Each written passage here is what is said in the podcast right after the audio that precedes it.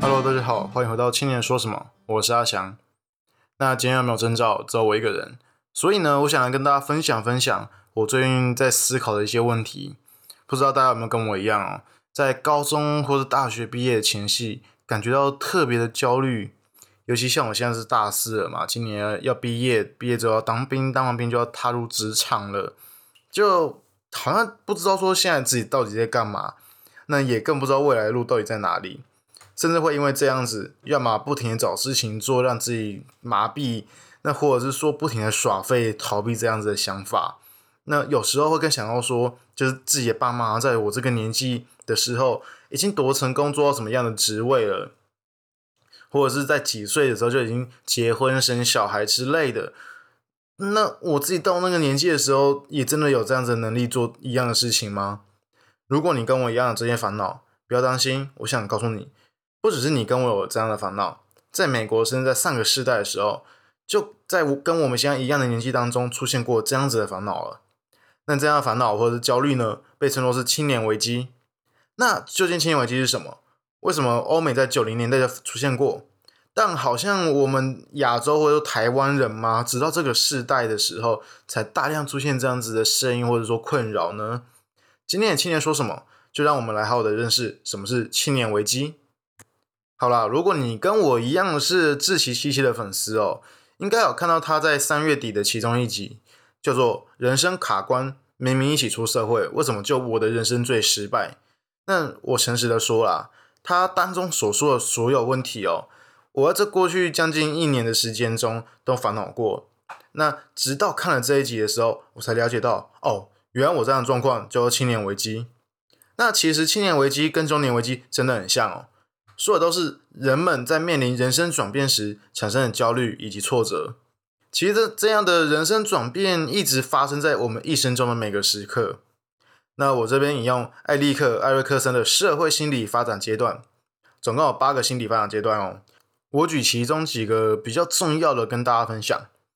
第一个呢是五岁一直到十二岁的这个阶段，也就差不多幼稚园到国小毕业的时候，就是从第一次离开家庭踏入校园。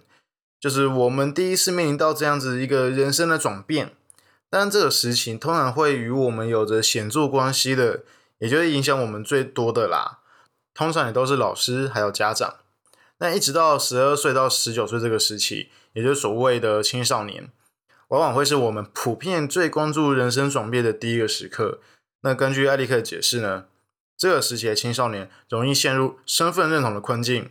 需要透过同才以及偶像来确立自己的身份，有听到了吗？我这边说的是同才哦，不是朋友。这时期的青少年需要的是大量的同才同年龄的人来证明自己是谁，也就是我们常说到的叛逆期。那另外一个我们过去也比较常去关注和讨论的，只是四十岁到六十四岁，也就是所谓的中年时期。那这个时期的人往往会因为逐渐身体的老化，或者说关系的变质。开始慢慢的质疑起自己，像是女生会遇到的更年期啊，或者说夫妻之间外遇等等的，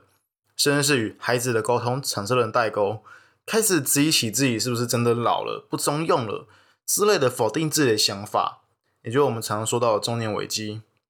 但是根据刚刚说到的哦，艾利克的社会心理发展阶段当中，其实还有一个阶段是我们过去真的比较少去讨论的。直到这几年，台湾产生了有一些人开始注意到的，也就是二十岁到三十九岁的，属于我们这一群青年人口所面对到的青年危机。青年危机这个单词呢，是在两千零一年的时候，由美国作家亚历山德拉·罗宾斯和艾比·威尔纳参考“中年危机”一词所衍生出来的。没错，这个词甚至比我还要年轻。那根据前面所说到的社会心理发展阶段呢？青年时期所需要面对的危机，首先便是亲密和孤独。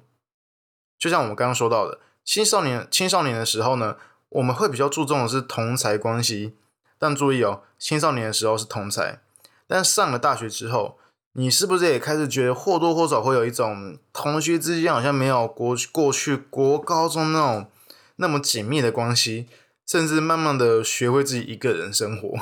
这其实就是跟青青春期差别最大的地方。青春期的我们呢，更专注的是团体。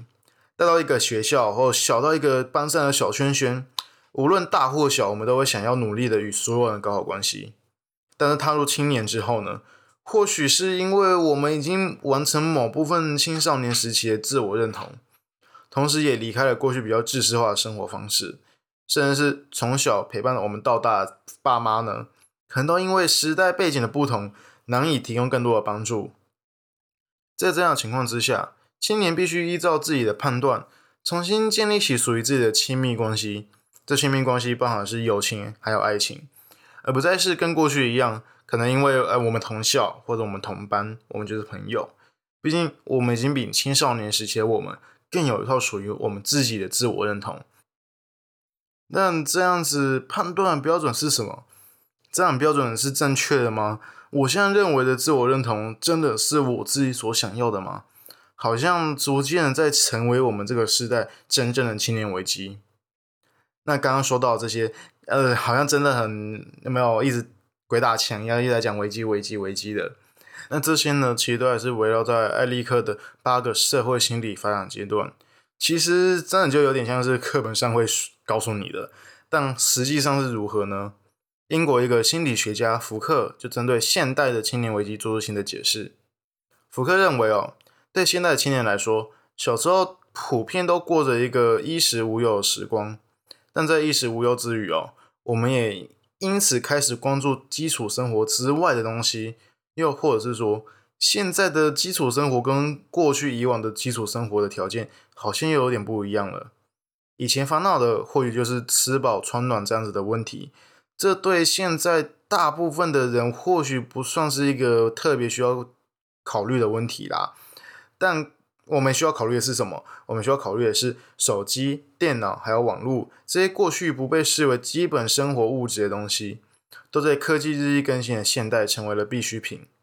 但是这些必需品的价格却居高不下，每一位青年都觉得我们需要越来越早赚到人生的第一桶金才可以。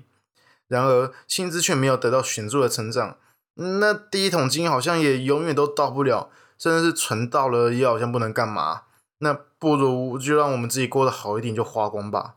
这样的价值深深的改变着、影响着每一位青年。那除了价值观的改变哦，我们来看看社会、社群媒体的影响。社群媒体发达的现在哦，我们更容易看见是成功的、美好的事物。但其实我自己啊，我自己也常常忽略那些事物下辛苦的真相。看见同样是二十几岁的青年，他们可以出去玩，我却得辛苦的上班。但却没有想过，他们或许早我们几年出来辛苦的赚钱啊、存钱之类的。那同样是一样是像我这些朋友，国中同学吧，也是二十几岁同届的。那他好像已经结婚生了，好像两个小朋友吧，然后买房买车的。那我却一个人租屋搭车这样子。但有时候其实也没有想过说，哎，对他们必须面对的压力好像跟我们也不一定一样。这样比较心态，相较于过去只会多不会少。片面的美好，好像让我们都以为说，哎，成功好像真的很简单，同时也增加我们埋怨自己的不成功。那除此之外哦，教育的普及、资讯传播，甚至是物质的充足，好像也都让我们前面所说到的这个心理发展阶段越来越频繁、越来越快速，又或者是说，不如过去的单一面相。像是过去啊，在我们爸妈那个年代，二十岁到三十九岁的七年。或许真的就如艾利克一开始所说的一样，专注于伴侣、朋友这样的亲密关系之间的满足，在工作上呢也更趋于保守。嗯，有工作有不错收入我就稳稳做下去，以至于让他们能够更专注于工作，在年纪轻轻的时候便能够有一番成就。到了中年开始呢，才重新寻找属于自己的人生目标。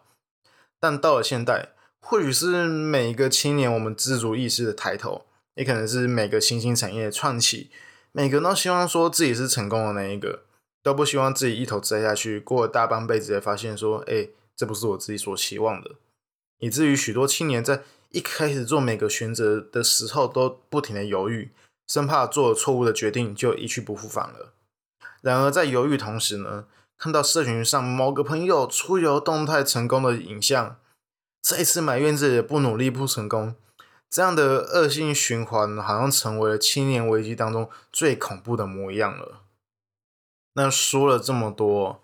嗯，到底有没有什么办法是真的可以解决青年危机的？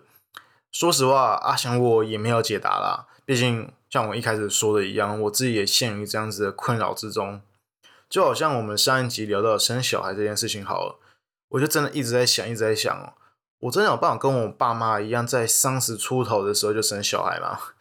哎，不要看我像上一集说的不想生小孩，我真的是觉得说，如果可以的话，我觉得说二十八岁，就是我就觉得说三十岁以前生小孩很棒。但是不要说三十岁以前了，我觉得说三十岁出头、三十二岁好像都很难哎。但其实就跟我前面说的一样哦。青年危机最恐怖的，或许不是跟父辈的比较，最恐怖的是永远都不去做。我们或许会因为担心没有钱啊，所以不去创业；或许因为担心没有时间，所以不去开发第二专场。那也因为担心失败，所以迟迟的不敢付出行动之类的。就好像青年说什么这个 podcast 好了，我其实早在二零一九年、二零年的时候就打算做 podcast 了。那时候甚至我想做的是，嗯。电影分享之类的，对，那一直到今年年初的时候，跟郑照达成共识，我们才一起付诸行动这样子。那在这过程中呢，其实我也不停的怀疑自己，会觉得说，自己好辛苦，好累。像我们一开始的时候，甚至要打那五千六千字的那个逐字稿，我们才可以讲的顺一点。看像我现在有逐字稿，我还是讲那么烂，对，就是不停的怀疑自己这样子的选择跟行为。那甚至我说近一点哦，现在上个礼拜的时候，我们学校放了一个呃十天的春假，我只要打开 IG 哦，就会看到我的朋友，只要是同校的同学，就是在什么绿岛啊、蓝屿啊，反正就不在本岛，在外面玩就对了。那我却只能跟郑照两个人出来录音，这些都让我不停的质疑自己，然后但是到最后我都还是会跟自己说。相信自己的选择，然后让时间来证明自己的选择是不是正确的。那在节目的最后，嗯，其实这个环节我从上一次跟 Elaine 在聊那个大感的时候就想做，真的是更早之前我就想想聊想讲，但是一直没有加上去，就是还是要聊一些分享东西吧，聊一些这种青年议题之外，我们还是要从一些作品当中，或许可以更清楚知道说我们在说的是什么。那这一次呢，我要推荐大家两部电影，也都是跟这个青年危机，虽然是比较像是跟一开始我们所说到的那种，嗯，爱情啊、成长比较有关系的两部电影，一部是《王牌冤家》，一部是《恋向五百日》，那也都是大家可能耳熟能详去看过电影了，那也都非常推荐大家去看，或者是说你觉得有什么更符合我们所说的这次的青年危机？青年危机这样的议题的电影或者是音乐作品，都欢迎私讯我们的粉砖或者留言告诉我们哦。那今天节目就到这边，希望透过今天的节目，有让你更了解青年危机。那下一集没意外的话啦，就让我跟郑照来跟大家分享分享